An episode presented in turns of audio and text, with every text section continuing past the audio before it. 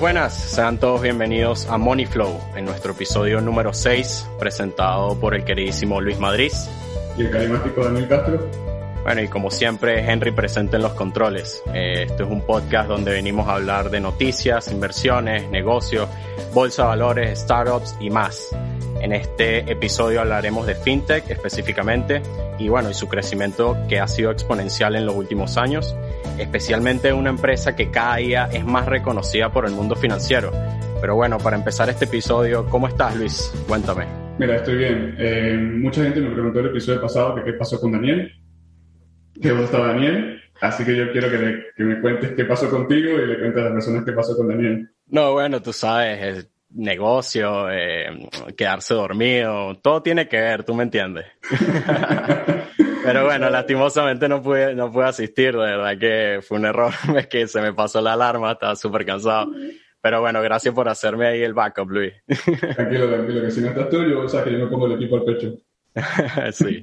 Pero bueno, Luis, hoy es un día especial. Nos acompaña un compatriota, empresario y emprendedor. Tenemos con nosotros al gran Simón Chamorro cofundador y CEO de Value, empresa que conocemos, conoceremos hoy a fondo. Y bueno, para empezar, muchísimas gracias por acompañarnos. Simón, ¿cómo estás? Hola, Daniel, un gusto, brother. Eh, Todo bien, muchas gracias por ambos, eh, Daniel y este, Luis, ¿no? Eh, por, por, por, la invitación. Claro que sí, verdad. Para mí es un placer tenerte aquí de verdad, eh, eres uno de, esos venezolanos que, que, es héroe, que mucha, muy poca gente sabe de ti. Te voy a contar un poco cómo, cómo di contigo, cómo di con Value.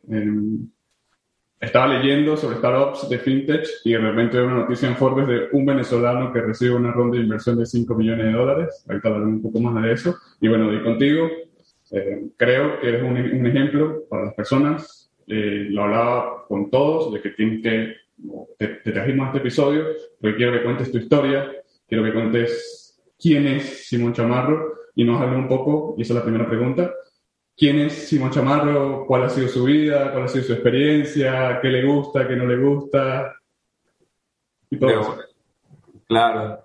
Sí, es una, es una buena pregunta porque siempre que quiero como conocer a alguien eh, de manera profunda, sobre todo a gente que considero que, es, eh, que tiene la capacidad de pensar de manera crítica y profundo, siempre les pregunto, ¿quién eres y qué quieres? Así como abierto, ¿no? Y, este, y, y bueno, desde ese punto de vista, mira, yo nací en Venezuela, como mi historia personal, que más allá de quién soy, cuenta de dónde vengo.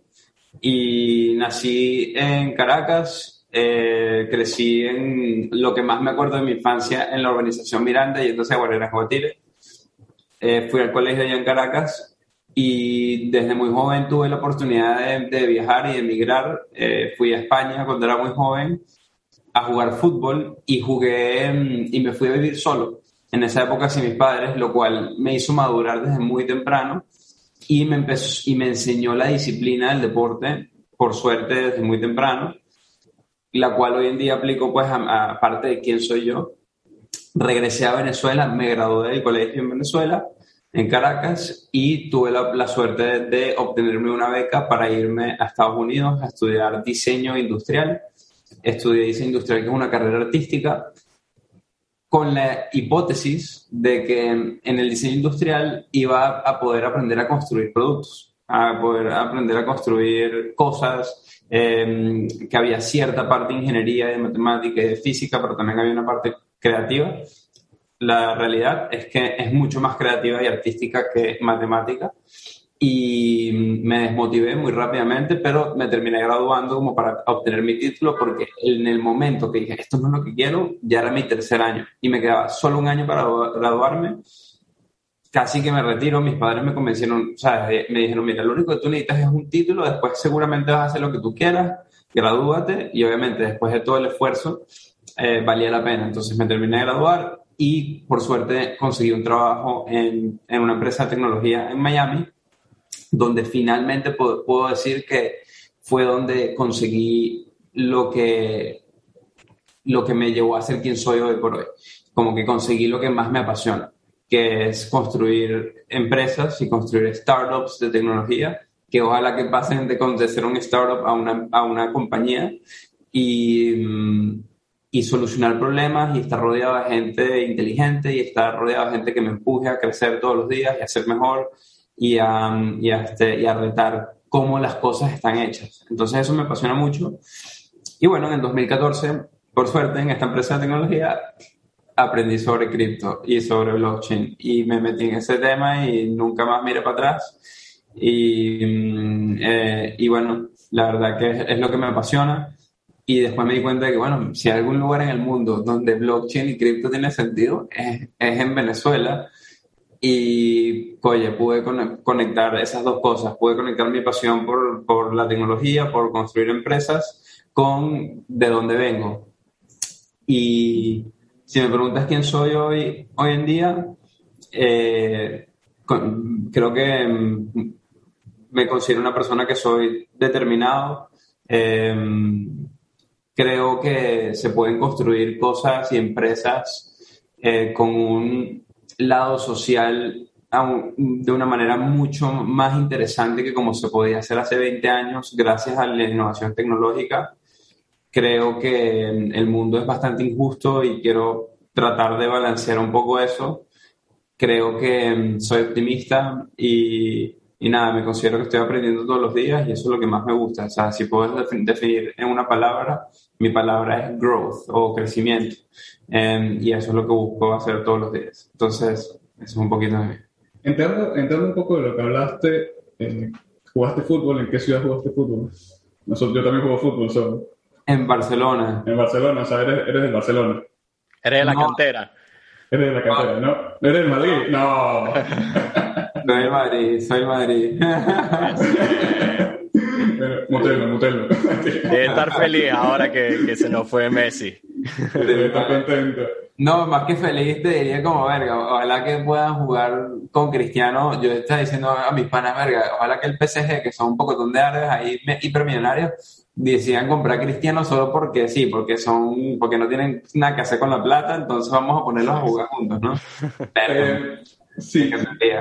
sí, ojalá, ojalá, ojalá, podamos ver eso todos. Creo que ese es el sueño de muchas personas que son amantes del fútbol o son apasionados por el deporte. Creo que ese es uno de los sueños de solamente se puede conseguir en FIFA o en algo así. Igual es complicado. Claro. yo, te, yo, te, quería decir, eh, Simón, que este, me, bueno, impresionante tu, tu historia. De verdad que siempre es una motivación para, para alguien, siempre es una motivación escuchar algo, una historia así.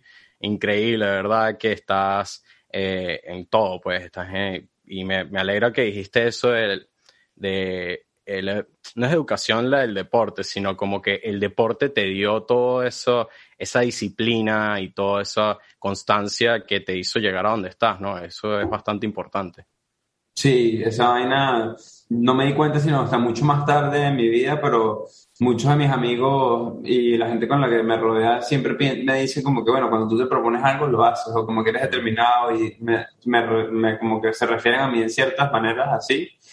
Y yo me puse a tratar de analizar por qué y, no y en, mi, en mi historia, obviamente, creo que esto es lo, esta es probablemente la cosa que hizo que tenga esta, esta personalidad que es pararse temprano, em, tener hábitos, tener la disciplina, comer bien, este, y honestamente mm, eh, eso te hace estar en un estado mental mejor, estar en flow, tomar mejores decisiones.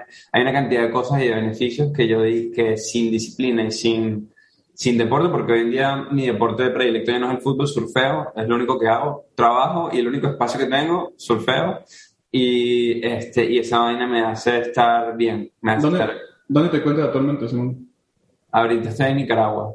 ¿En Nicaragua? Eh, Sí, en Nicaragua y eh, tremendas olas y estoy mejorando muchísimo. Soy todavía este beginner surfer, pero tuve la oportunidad aquí de meterme un día que hubo unas olas como de 3 metros y me, me, metí al agua y me, y me lancé un par de olas, así que estoy mejorando. Háblame, háblame un poco sobre ese proyecto secreto que tuviste en Miami, háblame un poco sobre esa experiencia. Yo sé que estuviste construyendo un proyecto con Ethereum, especialmente, em, y la gente no sabe mucho eso de ti, pero creo que fue como tu primera idea, tu primer emprendimiento, y yo creo que de ahí nace la idea Value, o cómo nace la idea Value, dónde conocen los fundadores, eh, cómo nace esta idea.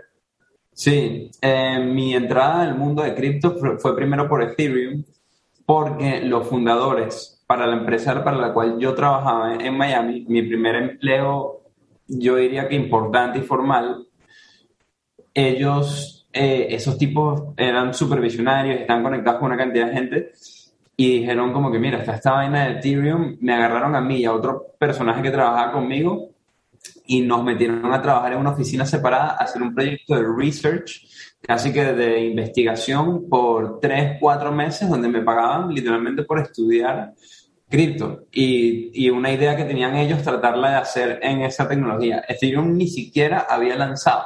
Estamos hablando del 2015. Ethereum realmente creo que salió por allá a finales del 2015, principios del 2016.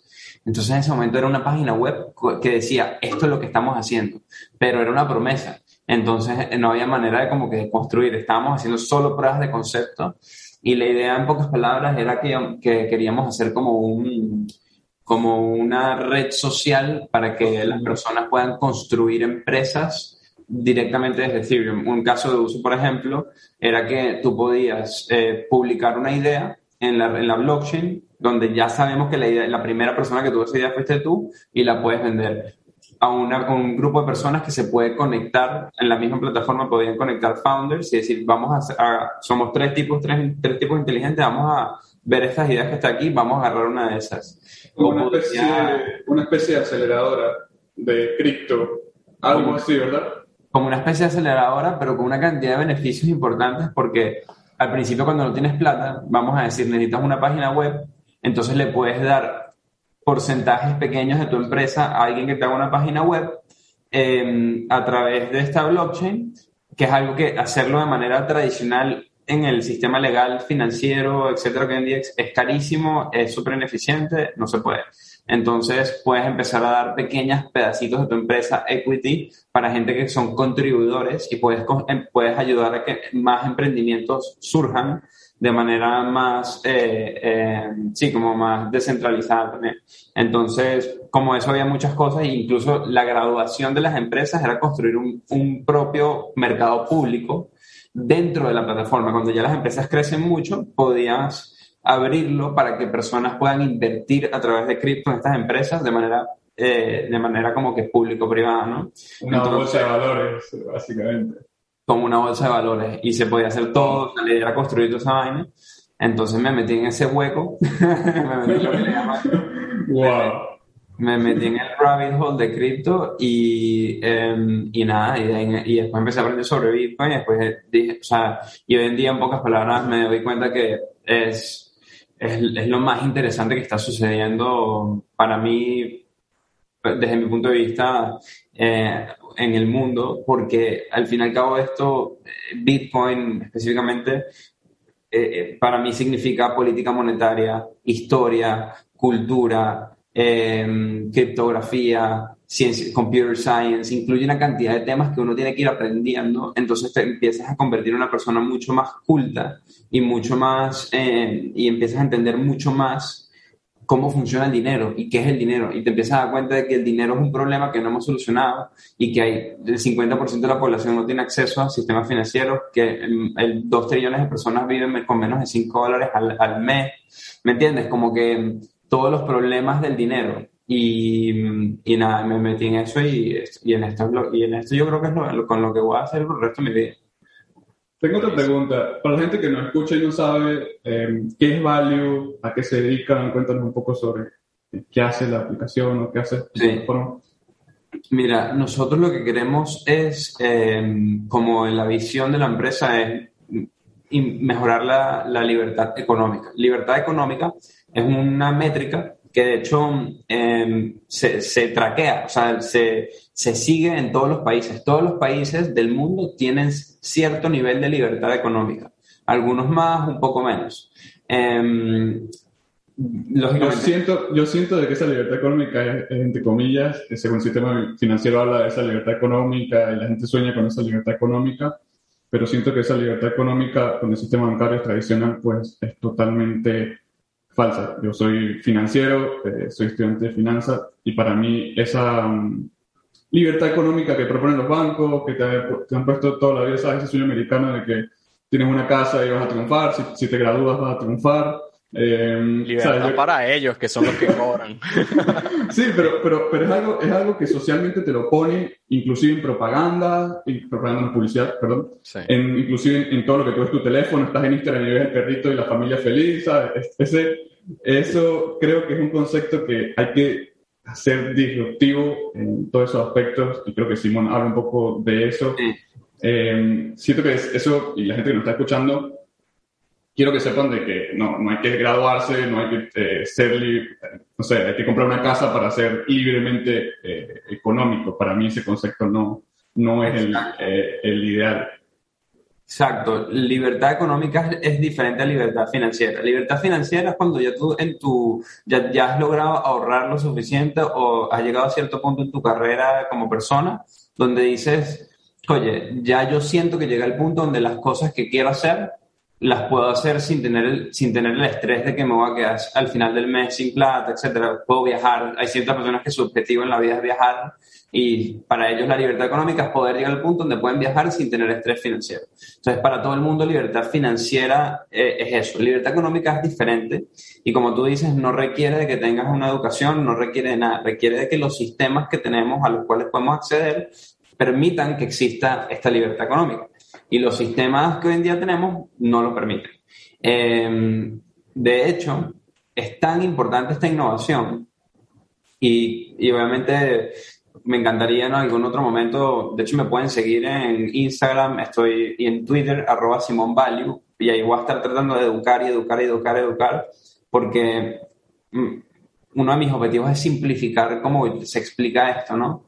Una de las cosas que me gusta a mí hablar es que realmente tenemos cientos de años con sistemas monetarios que han estado manejados de manera centralizada desde las monarquías hasta los bancos centrales, hasta los bancos hoy en día. Y desde 1970, que sale Nixon en Estados Unidos a decir que ya no tenemos, que eliminó lo que se llama el gold standard o, el, o que los gobiernos están respaldados en oro. De ahí en adelante, todas las monedas están respaldadas en el gobierno, es decir, realmente en nada. Eh, y y eso es lo que genera una cantidad de, de abuso, de abuso del sistema y de corrupción que es realmente desencadenado. Eh, entonces, regresando al punto, nuestra visión en Value es que como hoy en día tenemos esta tecnología que permite literalmente cambiar la balanza a que estos poderes centrales ya no tienen cómo acaparar el poder, sino que ahorita le podemos dar el poder financiero a las personas entonces, nosotros dijimos, la libertad económica es algo que nos gustaría incrementar. Y de hecho, si vemos en los últimos 30 años, la libertad económica a nivel global es una línea que no se ha movido casi nada en los últimos 30 años. O sea, de hecho, por, eso que les digo, en Internet si lo buscan, en libertad económica y ven cómo se ha movido, ha pasado de 59 a 62. O sea, como que no, no, no, hay una, no es una curva que está mejorando exponencialmente. Y quiero explicar qué significa libertad económica. Libertad económica significa qué tanta corrupción hay en tu país, en un país, qué tanta estabilidad de la moneda hay en un país, qué mm, tanta facilidad de, comenzar una empresa hay en un país, qué tanta facilidad de hacer trade o de hacer eh, intercambios con otros países hay en un país. Em, y una cantidad de temas más, o sea, son muchísimas cosas que traquea y eso le da una, una evaluación a cada país. En Latinoamérica estamos muy mal en libertad económica. Y específicamente en Venezuela estamos, el, somos el peor. Entonces... Sumándole, sumándole otros problemas como la bancarización, sumándole otros problemas como que falta de educación financiera, sumando otros problemas de áreas rurales, sumándole otros problemas de impresión de dinero como si fuese pan caliente. Eh, vamos todos por ahí. Exactamente. Mira, Simón, te voy, a, te voy a hablar y te voy a dar mi, mi, experiencia personal. Yo soy de San Cristóbal, nací en San Cristóbal, mi familia es en San Cristóbal. Eh, tu plataforma hace y logra de que mi familia pueda cambiar de bolívares a dólares, a pesos colombianos, para que la gente lo entienda un poco. Y trajiste la solución. y, también, y, este también, y también Value ofrece una moneda digital, ¿cierto? Exactamente. Entonces, nosotros dentro de la libertad económica, el principal problema que decidimos atacar es la estabilidad de la moneda, que creemos que es el, el Venezuela el lugar perfecto para hacerlo. Y por eso lo que hicimos fue que nos aliamos con una empresa en Estados Unidos que se llama Circle. Montamos nuestra empresa en Estados Unidos y Circle, ellos son los que ofrecen la segunda criptomoneda estable más grande del mundo. Eh, se llama USDC. Eh, y está respaldada en bancos de Estados Unidos. Y lo que permite es que empresas como nosotros podamos democratizar el acceso a dólares para personas que no tienen la capacidad de viajar a Estados Unidos y abrir una cuenta en Estados Unidos o que, el o que cualquier banco les vaya a cerrar la cuenta, em, siempre y cuando podamos validar la, la, la, identidad de una persona, podemos darle a las personas acceso a, a cuentas en dólares y decidimos empezar por ahí y, que, lo, creamos el Value Dollar, eh, que como les digo, está respaldado por la Reserva Federal de Estados Unidos, respaldado en cuentas de Estados Unidos y, mm, y las personas pueden comprarlo con bolívares desde pago móvil o pueden comprarlo con pesos en Colombia pagando en más de 30 mil puntos en efectivo o de cualquier banco. Em, pronto vamos a habilitar la posibilidad de poder comprar el dollar value también desde Estados Unidos y no solamente lo puedes comprar, sino que también lo puedes retirar. Puedes retirar del dólar value a bolívares, pues vas a poder retirar del dólar value a pesos colombianos o a, dólares en Estados Unidos. Esas dos funcionalidades las estamos por lanzar este año. Y, y bueno, y la aplicación permite que las personas puedan hacerse pagos entre personas de manera gratuita. Puedes hacerle pagos a comercios de manera gratuita, o sea, sin comisión. Todos los pagos son completamente sin comisión y ya les voy a explicar por qué, em, que es otro tema súper interesante, pero hay otras maneras de monetizar mucho más interesantes y la aplicación permite que tanto los emprendedores como los comercios, o sea, todo lo que es negocios, puedan tener su cuenta de negocio y personas puedan tener su cuenta personal. Pero si quieres, puedes tener ambas cuentas. Puedes tener tu cuenta de negocio y tu cuenta de personal manejadas en la misma aplicación con un diseño súper fácil de entender y de hecho estamos por lanzar la nueva versión la semana que viene, así que súper emocionado. La semana que viene es el, la semana del 23 de, agosto, de hecho sale para todo el 100% de nuestros usuarios. Em, así para que estén atentos. Tenemos la exclusiva, ¿ves, Daniel? Yo te lo dije, te lo dije, tenemos por la exclusiva. Así es. Y, nada, y, y, regresando al tema inicial, es que si queremos darle eh, libertad económica a las personas, y empezando por la estabilidad de la moneda, nosotros dijimos en Venezuela es el lugar perfecto eh, y vamos a tratar de generar una, como una criptoeconomía en Venezuela que permita que tanto empresas como personas puedan cambiar, o sea, se puedan pagar y recibir pagos entre, entre ellos eh, por servicios, bienes y servicios en cripto, ¿no? En dólares estables, en criptodólares, que es esta criptomoneda que permite que todo el mundo tenga acceso a ella. Eh, y este es el primer paso. El primer paso es este, después de eso es ya teniendo muchas personas utilizando el producto, nos encantaría introducir nuevos tipos de monedas que son más fuertes que el dólar, como el Bitcoin. Y eso es otra conversación mucho más larga que mm, toca educar a las personas poco a poco, pero es algo que nosotros en Value queremos hacer. O sea, vamos a invertir en la educación de todos nuestros usuarios para enseñarles a las personas las cosas que en el colegio no les enseñaron, las cosas que los bancos no les dicen y explicarles por qué cripto porque Bitcoin específicamente es la moneda más fuerte que nos hemos inventado en la raza humana desde que tenemos conocimiento. Y, este, y todavía sigue siendo temprano. Entonces, es tan, tan fuerte lo que viene a proponer este tipo de moneda que faltan muchos años para que sea adoptada de manera masiva y si empezamos a tenerla desde ahora, todos los que empiecen a tenerla, no importa, lo único que necesitas es un teléfono inteligente, así sea un telefonito malito, internet o datos, un plan de datos, y vas a poder tener tu Bitcoin y, y vas a poder beneficiarte del cristalamiento de esa moneda si empiezas a invertir en eso desde temprano. Este, entonces, sí. Em, yo era de San Cristóbal y siempre estuvo el problema este de cambio. Para la gente entender un poco el contexto, un poco el contexto, las personas que no escuchan y no son de Venezuela, pues hubo mucha inmigración de, inmigración de venezolanos, alrededor de 6 millones de venezolanos se fueron a otros países.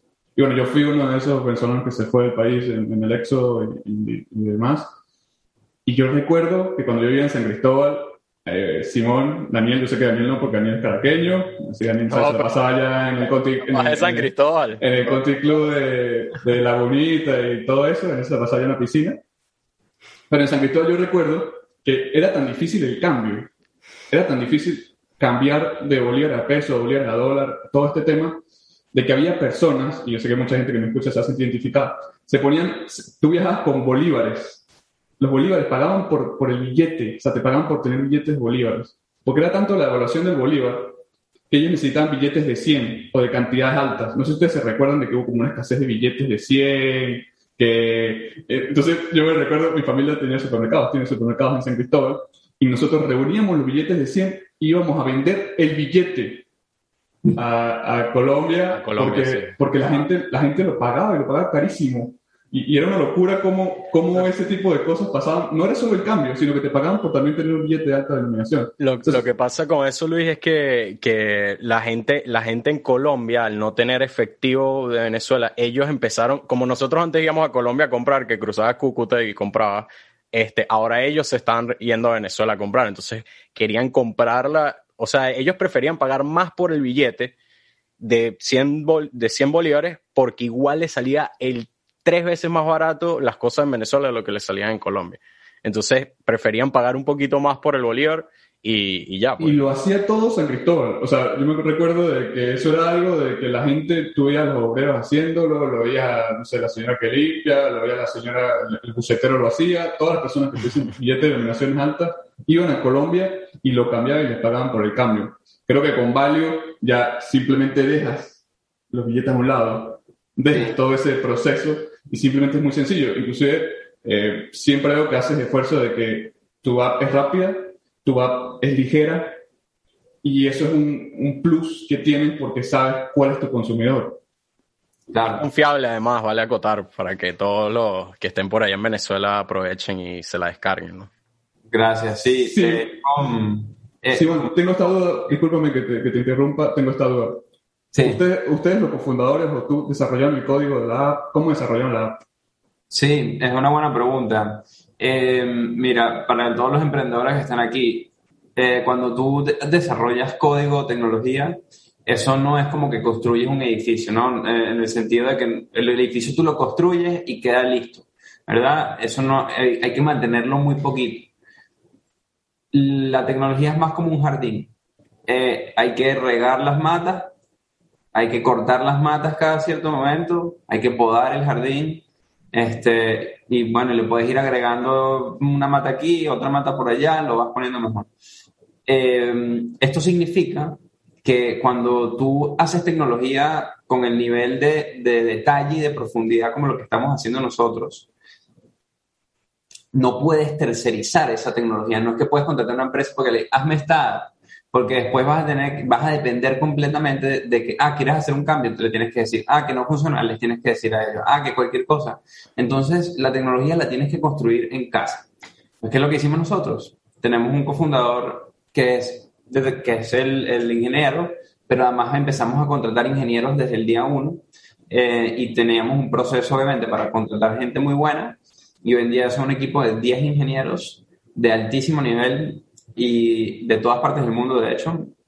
Hay gente de Sur Corea, de India, de, de, África del Sur, de Estados Unidos, de México, eh, Colombia, Venezuela. Eh, tenemos ingenieros de, todas estas partes, Argentina. Y eso, esa es la otra pregunta que te iba a hacer. ¿Cómo, cómo manejas toda esa...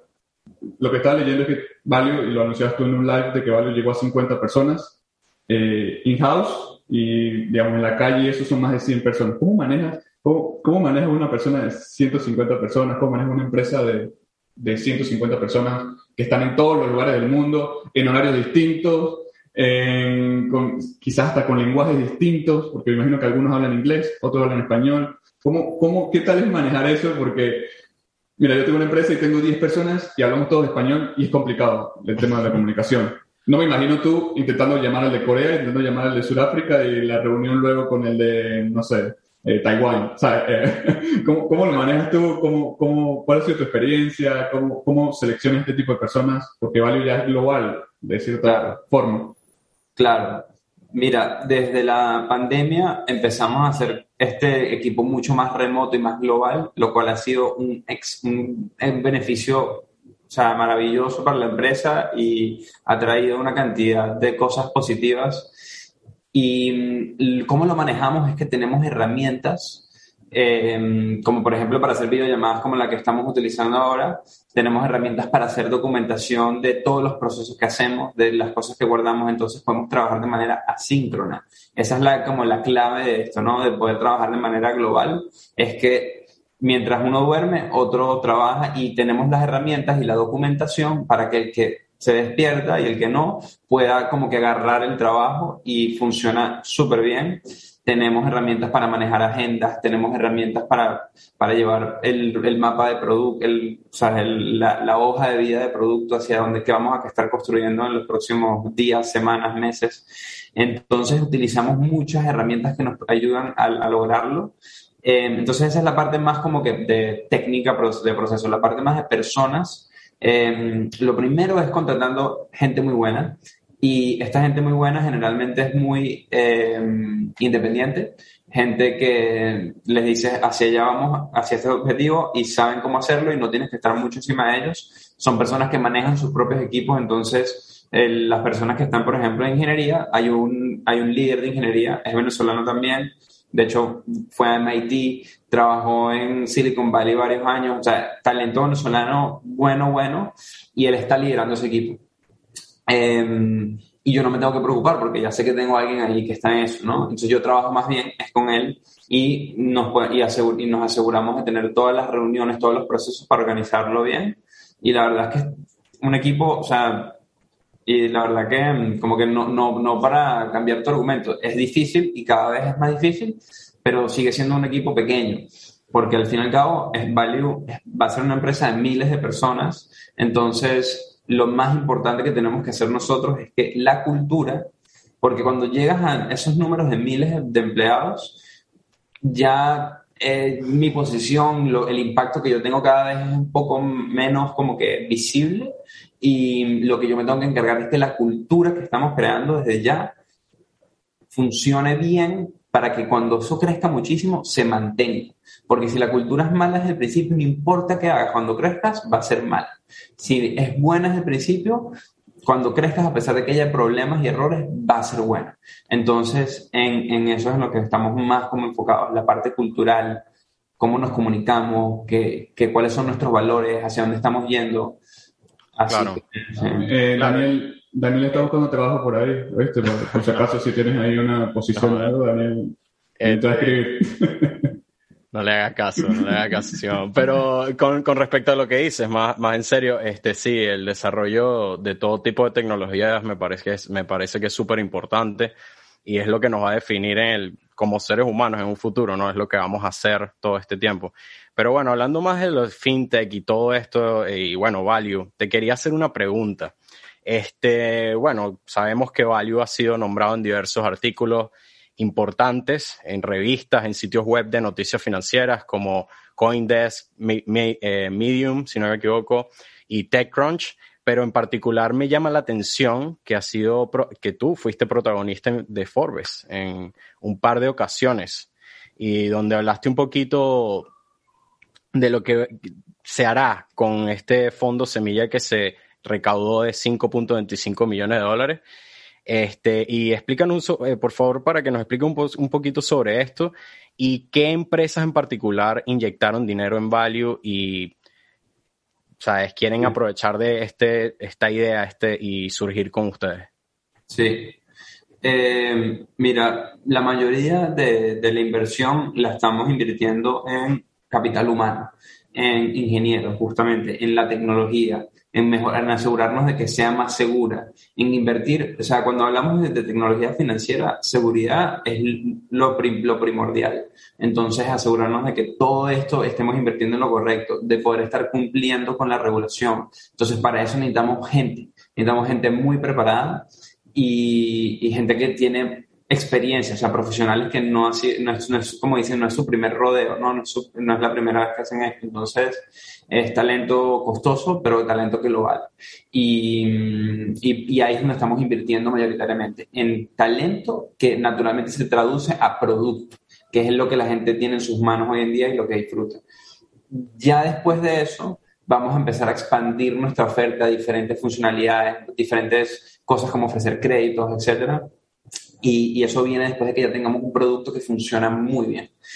Eh, y las personas que están detrás de nosotros, que nos han invertido, son muchos de ellos, la verdad que son fondos de Silicon Valley. No tenemos tantos latinos, tenemos un par de fondos latinoamericanos o ángeles inversionistas, pero esto es algo que a las personas en San Francisco, en Silicon Valley y a la industria de blockchain, de cripto, le apasiona muchísimo porque es, no, no, sé si lo llamaría un experimento, pero es una apuesta em, muy importante que estamos haciendo para ver si podemos hacer que de manera masiva gente que no tiene tradicionalmente acceso a tecnología financiera o que no tiene educación financiera o que no ha tenido las oportunidades pueda acceder a este tipo de productos y entenderlos y usarlos y usarlos para sus ahorros y todas estas cosas. Entonces es una apuesta y tenemos inversionistas, eh, como te digo, top, eh, desde Y Combinator, eh, YC que nos invirtió, hasta Anthony Pompliano, que es una de las personas más, más como relevantes en cripto. Em, tenemos a fondos como Castle Island, Nick Carter, Bold Capital, etc. Y ahorita estamos para la siguiente ronda de financiación queremos hablar con fondos, incluso con unas marcas incluso más importantes, em, para ver si podemos convencerlos de que, de que apuesten en esto, ¿no? De que, de que realmente, y de cierta manera apuesten en Venezuela, pero apuesten en, la, en lo que estamos haciendo desde el punto de vista conceptual. Venezuela es un país que tiene la mayor hiperinflación del mundo hoy en día y que la, la moneda falló. Y es probablemente el único lugar del mundo donde podemos lograr que las personas accedan a, la, a blockchain, a cripto y se pasen por encima a los bancos y a los bancos centrales. Y eso es lo que queremos lograr. ¿Y por qué queremos lograr esto? Nuevamente, porque esto es darle poder a la gente. Esto es lo que queremos lograr. Y, como les digo, los dólares las cuentas en dólares es solo el primer paso. El poder verdad, en verdadero va a venir cuando la gente tenga acceso a Bitcoin y cuando lo entiendan y cuando puedan transar con él. Em, así que así ya estamos. No, me encanta, de verdad que es súper, súper bueno. Y lo más importante de todo es que es una empresa que se enfoca en ayudar, en solucionar un problema que está. Y bueno, también me parece que este, estás entrando un poco temprano, ¿no? Este, es importante para la compañía también. No es la primera, evidentemente, que usa blockchain y este tipo de, de monedas y nada de esto, pero me parece que es un mercado que todavía está chiquito, todavía está empezando, todavía hay mucha oportunidad de crecer, hay mucho desconocimiento sobre eso y bueno, en verdad, bueno, súper, súper agradecido contigo por de verdad hacer esto por, por la gente, no, no solo por tu crecimiento personal, que es totalmente válido, sino por ayudar a la gente también, me parece increíble. No, muchas Háblanos, háblanos, un poco, háblanos un poco sobre J Combinator, Y Combinator, qué es, cómo fue tu experiencia ahí, porque de verdad eres uno de los pocos venezolanos que ha estado en J Combinator. Eh, sé que se está escuchando cada vez más, hay un poco más apertura hacia J Combinator, hay más latinos dentro de J Combinator que antes. Pero explícanos sobre qué es J Combinator, la gente que nos está escuchando y no sabe qué es, porque eso eh, dicen, y el dicho es, es más difícil entrar en J Combinator o en, y, en YC que entrar a Harvard. Eh, ese es el, el famoso dicho de, de todo lo que es startups y, demás, pero cuéntanos cómo fue tu experiencia, que, quién conociste, quién te dio clase, porque yo sé que por ahí da clase Jack Dorsey, da clase eh, a veces los dueños de Airbnb, son las personas que dan clases dentro de J Combinator. Sí, eh, no, la experiencia fue, mm, fue inolvidable. Siempre creo que hay un factor suerte definitivamente en, en todo esto porque aplican 13.000, 14.000 empresas y aceptan a 100, 100, a 100, 150 empresas. Entonces, para que te acepten, tiene, o sea, la persona que evaluó tu aplicación tiene que haber sido la correcta, estaba, estar de buen humor el día, o sea, ¿me entiendes? Hay tantos, tantos factores que uno dice, verlo, qué suerte, hasta el punto que cuando me llamaron para decirme o sea, un poco para que entiendan, uno aplica, te, me, me, dijeron, te vamos a entrevistar por video. Eso fue como, wow, ok, listo, primer paso. Si nos van a entrevistar por video, porque a veces te dicen ni siquiera que te queremos entrevistar por video. Después de que me entrevistan por video, te dicen, ok, te vamos a avisar tal fecha, antes de tal fecha, máximo a tal fecha y tal hora. Si te viajas a, a Silicon Valley, te pagan el pasaje para que te vayan a entrevistar en persona. Wow. y esa noche no podía dormir. Y de hecho, claro. y porque en verdad le dediqué, mucho tiempo a aplicar y a como que, este, y a la empresa como tal para, para hacer las cosas bien.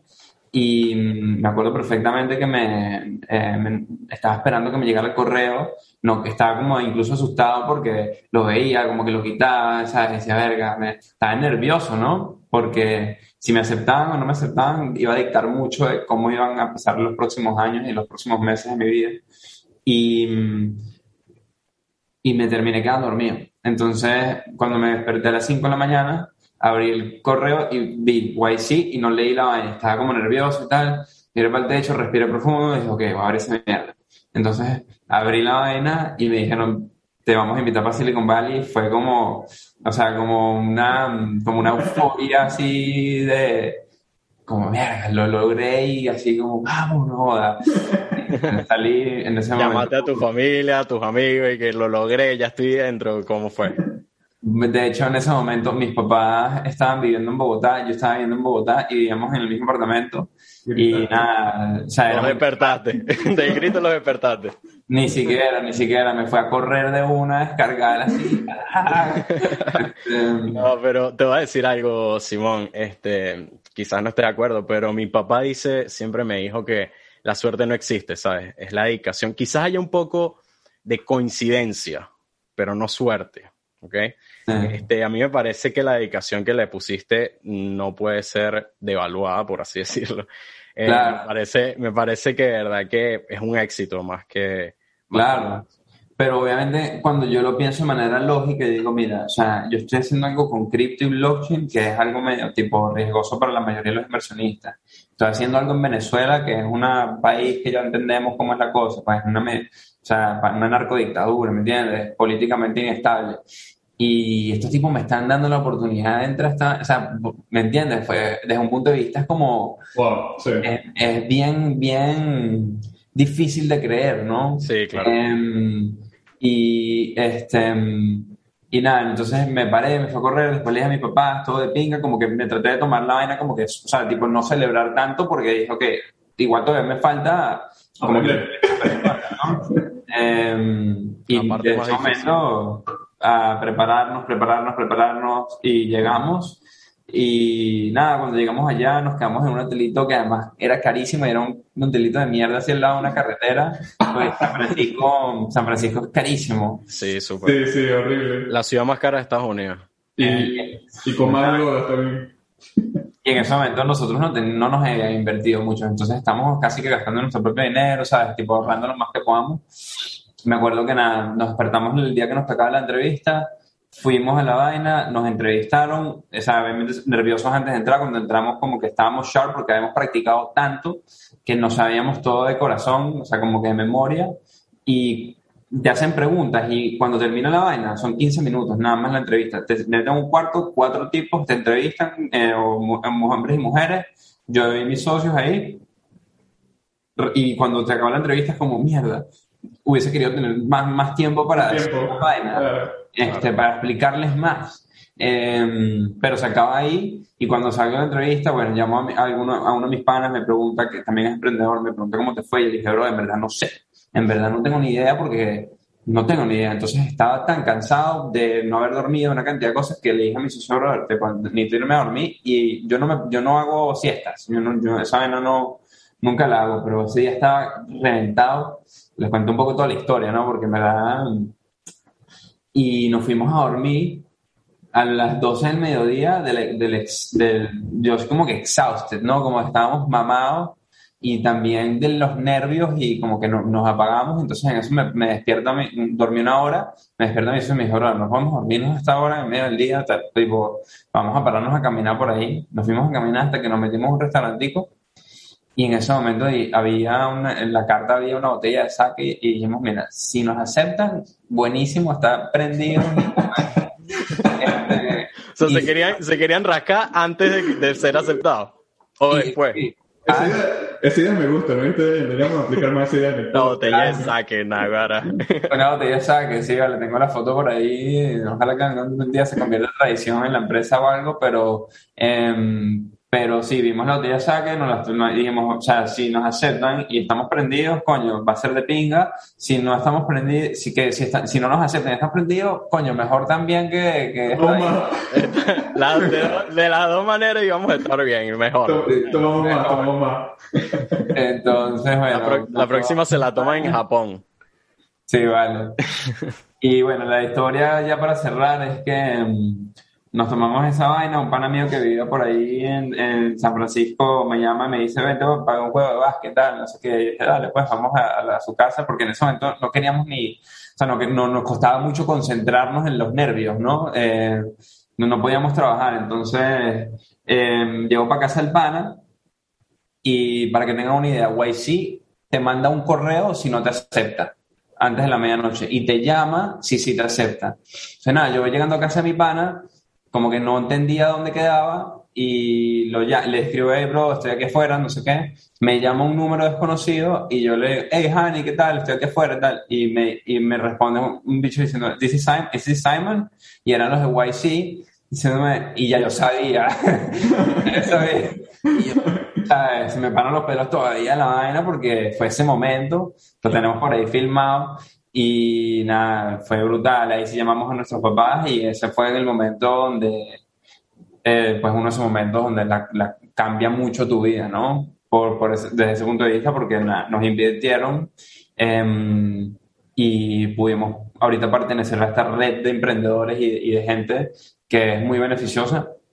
Y, y esa es un poco la historia. Y la verdad que em, eh, una cosa que creo que nunca había contado en público es que cuando yo estaba yendo a la entrevista, eh, me acuerdo perfectamente que mm, yo, yo, no soy supersticioso, pero en ese momento cuando estaba caminando la entrevista, yo digo, yo, yo me dije a mí mismo, yo no estoy caminando porque fui caminando, o sea, era cerquita todo ahí en un pueblito. Em, yo, yo, no estoy caminando solo en esta mierda, yo estoy caminando y aquí está conmigo todos los venezolanos que se van a beneficiar de que esta vaina nos inviertan y que podamos sacar esta empresa adelante. Y sentí esa vaina, o sea, como que en verdad sentí que no estaba caminando solo hacia esa entrevista. Y, mm, y bueno, esa es la historia. Qué bueno. qué bueno. Buenísima esa historia, buenísima esa historia. incluso, incluso me emociona escucharla, creo que, creo que es como un poco inspiradora toda la historia y cómo nace. Pero hablándolo un poco ya luego de YC, luego del desarrollo de tu tecnología, de tu empresa, luego de que te fondea YC, te fondean los 5, eh, los 5 millones de dólares, los 5.2 millones de dólares creo que fue, y tu empresa tiene un valor más de 10 millones de dólares, creo yo, más, tiene un poco más de ese valor. ¿Qué, ¿Qué piensas, Simón, o si alguna vez pensaste tú en manejar una empresa de 10 millones de dólares, o, o cómo fue cuando vino esta ronda de financiamiento y te dicen, mira, tienes 5 millones de dólares, eh, ¿dormiste, no dormiste? Eh, ¿Cómo fue tu experiencia? ¿Pensaste que era poco para el market share? ¿Pensaste que vale más tu empresa? Yo quiero saber cómo, cómo manejas esa situación, porque no tenemos a todo no, todos los días hablas con alguien que, que le dan 5 millones de dólares con una empresa de 10 millones de dólares. Eh, sé que es distinto manejar una empresa pequeña a manejar una empresa con ese tipo de capitalización. Claro. Em, mira, honestamente, eh, yo he logrado, y mi, mi socio también, eh, a no pensar mucho en ese tipo de cosas porque lo que nos motiva más allá del dinero es el problema. Eh, porque si el dinero fuese la motivación, créeme que hay otras maneras de hacer dinero mucho más rápido y este sí y, y, que no necesariamente son estas. Este es un camino más largo y un problema mucho más difícil. Entonces, eso es lo que realmente nos motiva y la valorización de la empresa realmente no es un indicador de éxito ni para nosotros ni para la empresa, ni cuánto levantemos. Es simplemente un, un paso en el camino que, que, que, tenemos que hacer para poder obtener el capital que necesitamos para invertir en em, empleados y en talento para poder seguir creciendo la empresa y solucionar este problema.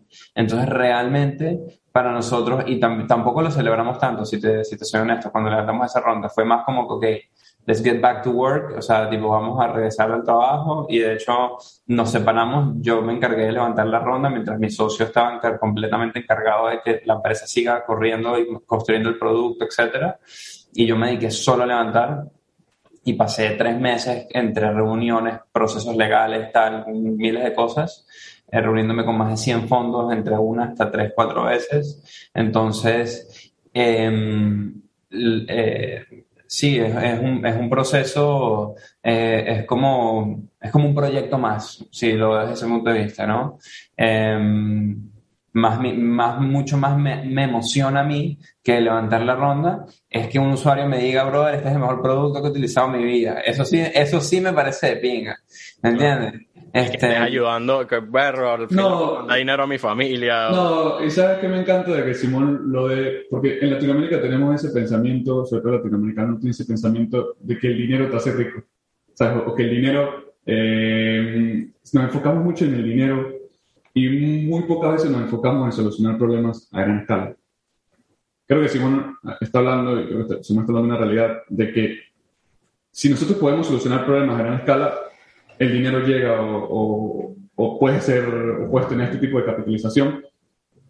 Y siento que nosotros debemos educar mucho más allá, a, sobre, todo a los niños, Latinoamérica, incluso hago el podcast por eso, porque yo quiero mostrar de que las grandes personas que vienen aquí a hablar, las grandes, con grandes ideas, lo que las grandes mentes. Las grandes mentes, sí, las grandes mentes de nuestro país y de toda Latinoamérica, de toda la región, quieren solucionar problemas. O sea, yo no quieren, no, no, gente, los ricos no están pensando en, no, mira, eh, tengo un millón de dólares en la cuenta, no, no. Y la gente tiene que quitarse eso, sobre todo latinoamericano que tiene poca educación financiera, y es que tenemos que solucionar problemas primero.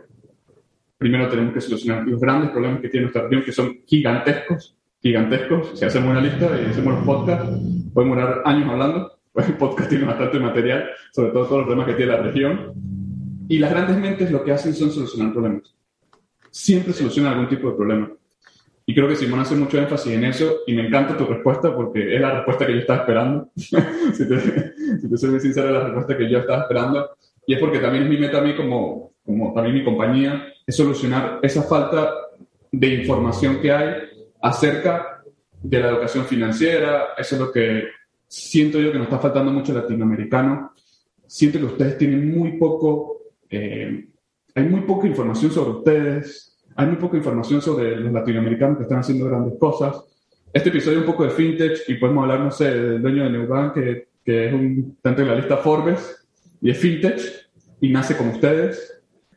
Eh, y la gente no sabe. Mm, de hecho, te quería decir que una de las vainas que más, cuando me, te digo como que una de las cosas que más me hace a mí feliz, quizás la que más me hace feliz es que primero ver que los usuarios están utilizando nuestro producto, escucharlos hablar de cómo les estamos solucionando el problema y específicamente que me digan que el producto es el más, eh, es el más, el mejor producto que han tenido en, en, el mejor producto que tienen y que han utilizado.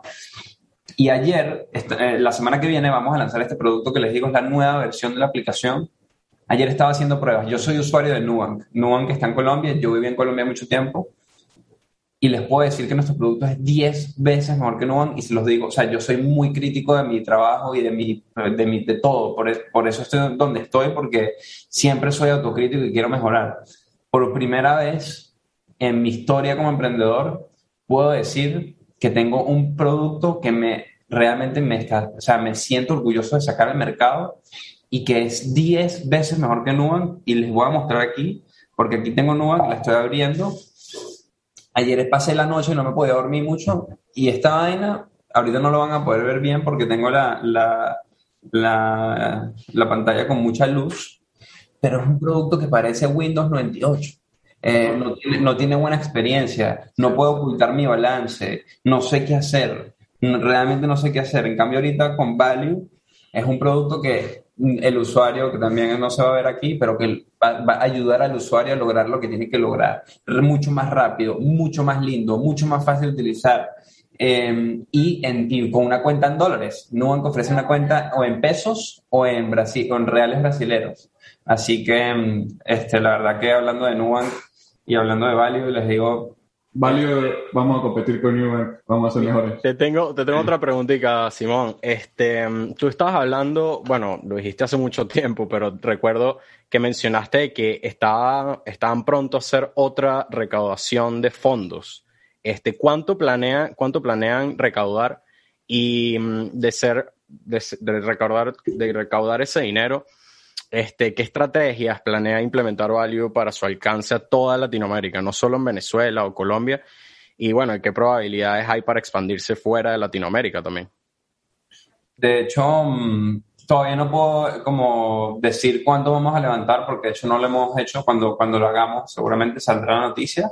Pero mm, lo que, lo que sí puedo decir es que no nos interesa expandirnos a Latinoamérica. Y lo interesante es que creo que somos una de las pocas empresas que hoy en día no, no le importa tan, la expansión nuestra no es tan vertical, no es tan horizontal, sino nos interesa lo que se llama vertical. En ese sentido es, vamos a obtener el mercado venezolano y ofrecerles este producto que les permite ahorrar, hacer pagos, y recibir pagos, tanto comercios como personas, pero ¿cuál es el paso dos? Por ejemplo, ofrecer préstamos a las personas.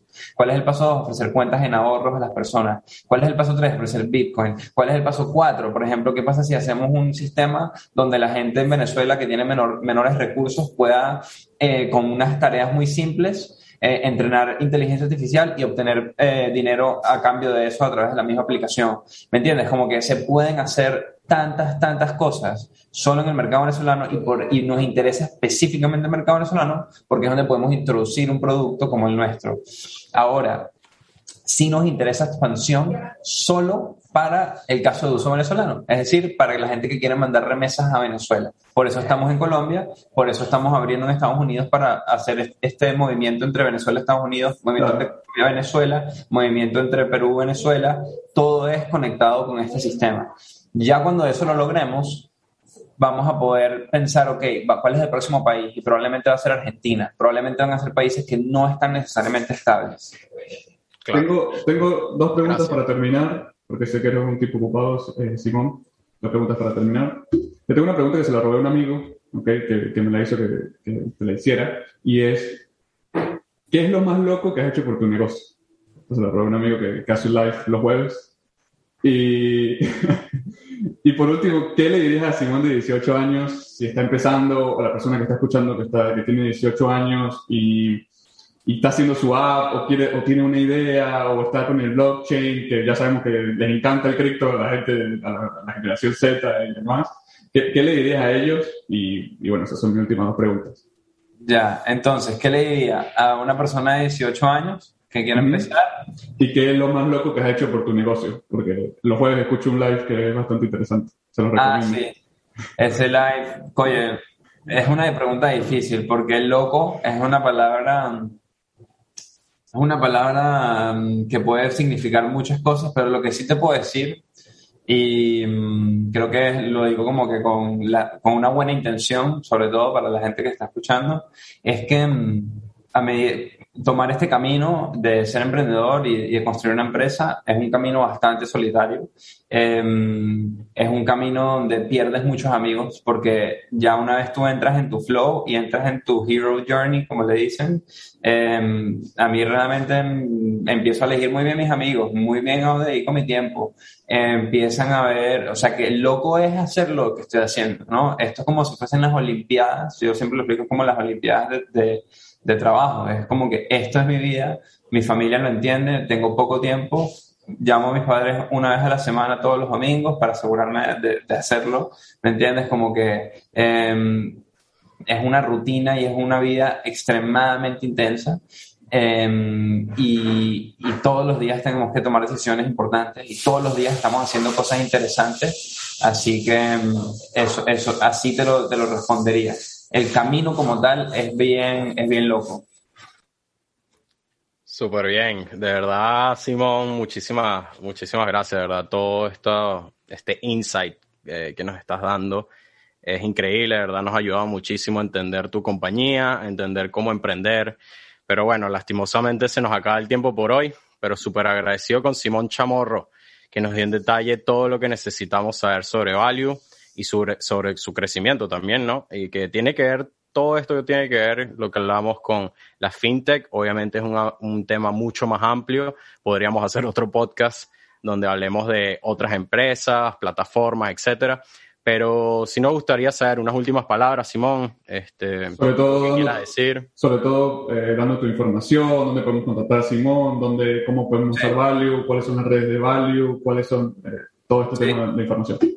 Mira, para seguirme a mí, en mis redes sociales Twitter e Instagram pueden seguirme arroba Simon Value. Se escribe B de Venezuela, A-L-I-U, Simon Value. Pueden seguir a, en Instagram eh, value.co, eh, a Value la empresa, eh, y también en Twitter. Y mm, pueden descargar la aplicación de manera gratuita, completamente gratis, en la tienda de Android eh, de Google y en la tienda iOS de Apple.